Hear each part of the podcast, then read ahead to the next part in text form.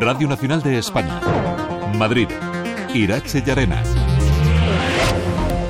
Hola, muy buenas tardes. ¿Qué tal están? El Partido Popular rechaza la comisión de investigación sobre la compra de material sanitario propuesta por Más Madrid en la Asamblea. Creen que quieren hacer creer que las cosas se hicieron mal en todas partes y dicen no es verdad. Responden así a la portavoz de la formación, Manuela Bergerot, que anunciaba esta mañana que registraba una comisión para esclarecer y dirimir lo ocurrido en la comunidad durante los meses de la pandemia.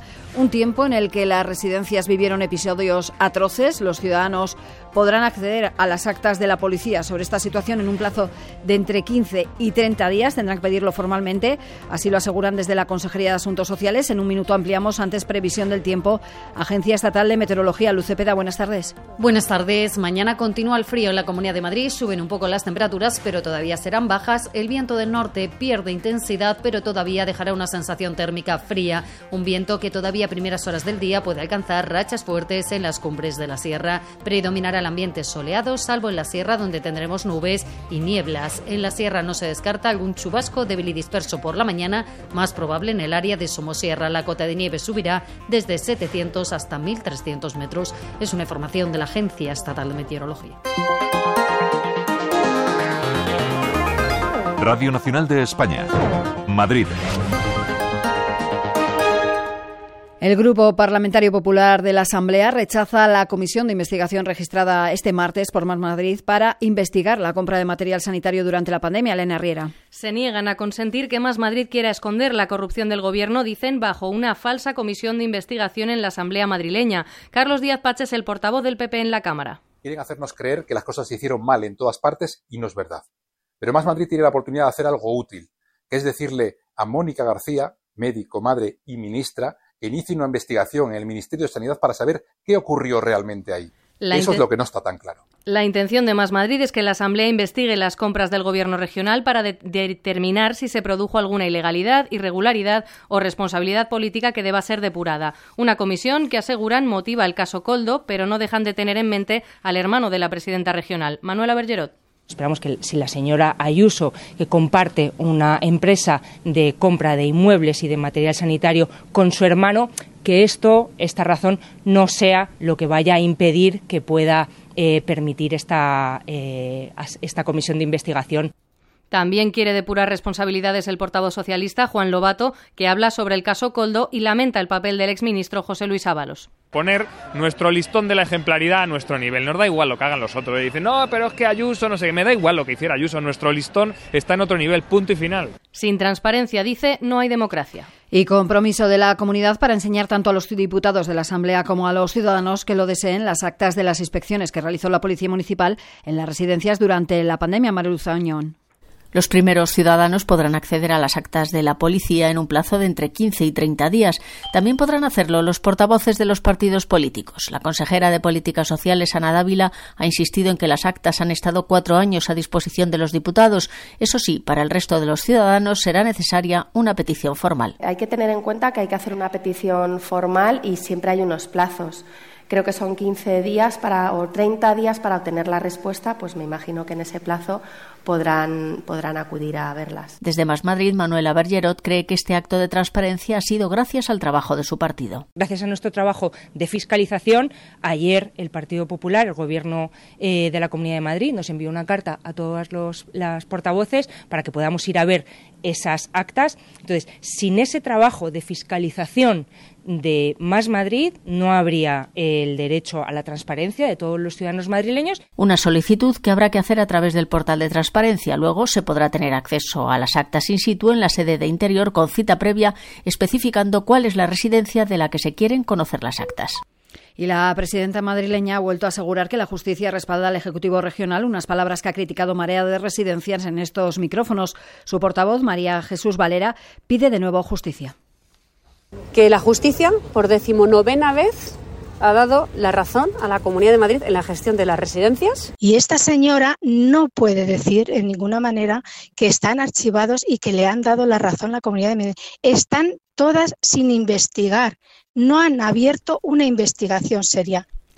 Más cosas. El sindicato médico AMICH y la plataforma Atención Primaria se mueven, han propuesto, han puesto en marcha una campaña judicial para animar a los médicos de familia y pediatras a reclamar indemnizaciones ante la ausencia de un plan de prevención de riesgos laborales en atención primaria. Esta tarde han hecho un coloquio con los profesionales. Ha estado siguiéndolo Clara Cromor. Cifran en más de 350 las denuncias ya planteadas y advierten que varias sentencias favorables reconocen el derecho a una indemnización. Por ello, quieren llegar al mayor número de profesionales afectados con el objetivo de animarles a denunciar denunciar. Vicente Martín y Rosa María Guardiola son abogados de las organizaciones. No hay plan de prevención de riesgos. No lo digo yo, lo dicen hasta tres sentencias, una del Supremo y dos del Tribunal Superior de Justicia de Madrid. Porque cuantas más demandas haya, más gente reclame, más presión se va a ejercer eh, ante la Comunidad de Madrid.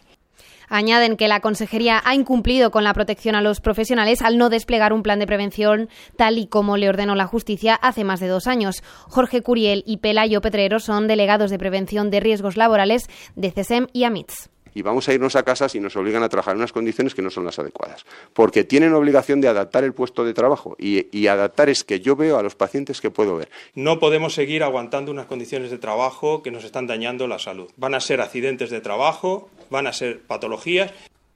Mañana, vecinas y vecinos de barrios y pueblos de Madrid realizarán una entrega de más de 4.000 firmas denunciando el deterioro de la sanidad pública. Y la política nacional ha centrado también el Pleno del Palacio de Cibeles, que ha reprobado al presidente del Gobierno, Pedro Sánchez, por no haber enviado, dicen, ni una miserable carta a ningún Estado miembro de la Unión Europea para conseguir ser sede de la Agencia Europea contra el blanqueo de capitales y la financiación del terrorismo. Paco Arjona. Consideran PP y Vox que el presidente del gobierno ha sacrificado a Madrid en su candidatura al AMLA a cambio de que Nadia Calviño presida el Banco Europeo de Inversiones. De ahí esta reprobación. El PSOE, su edil Emma López, exhibe una carta de Pedro Sánchez enviada en 2023 a la presidencia del Parlamento Europeo en la que defiende a la capital, mientras que el alcalde José Luis Martínez Almeida le espeta que esa misiva es de hace un año y que no le exime de no haber hecho más gestiones. Es el elevado nivel el que hace de Madrid el lugar idóneo para albergar la futura sede del AMLA. Si esto no es una carta, señor Almeida, que baje Dios y lo vea. Si en esta carta dice que Madrid es la mejor sede posible para el AMLA, ¿Por qué vota Frankfurt, señora López Araujo? El Pleno del Consistorio, también PP y Vox, y a iniciativa de este último, han aprobado instar al Congreso de los Diputados a reprobar al ministro del Interior y reclamar al presidente del Gobierno a que lo cese. Todo ello por el reciente asesinato de dos guardias civiles en Barbate. Y la Policía Nacional ha detenido a dos influencers con miles de seguidores en las redes sociales por agredir sexualmente y grabar a jóvenes menores de edad. Arturo de la Cruz. Uno de ellos está acusado de dos delitos de agresión sexual, otro de violación, exhibicionismo y pornografía infantil. Al segundo se le imputa un delito de agresión sexual. Los arrestados forman un dúo llamado los petacetas que producían contenidos para redes sociales en dos cuentas de TikTok e Instagram y se aprovechaban de su popularidad para captar a las chicas y utilizaban sus dispositivos móviles instalados en el domicilio de uno de ellos para grabar las agresiones sexuales. Silvia Pérez, portavoz Policía Nacional. Los arrestados, uno de ellos ya en prisión, cuentan con miles de seguidores en redes sociales, lo que les servía para captar a chicas que se sentían atraídas por su popularidad. Llevaban a las menores al domicilio de uno de los detenidos, donde realizaban juegos con sustancias estupefacientes hasta que conseguían anular su voluntad. Utilizaban sus dispositivos móviles y cámaras de seguridad instaladas en el domicilio para grabar las agresiones sexuales. La investigación arrancó el pasado mes de diciembre tras recibir una denuncia de una chica en la que se informaba de que en un domicilio de Vallecas podrían estar abusando sexualmente de menores. La investigación ha identificado cuatro víctimas en las que se ha perpetrado la agresión y otra con la que lo intentaron, aunque podría haber más casos.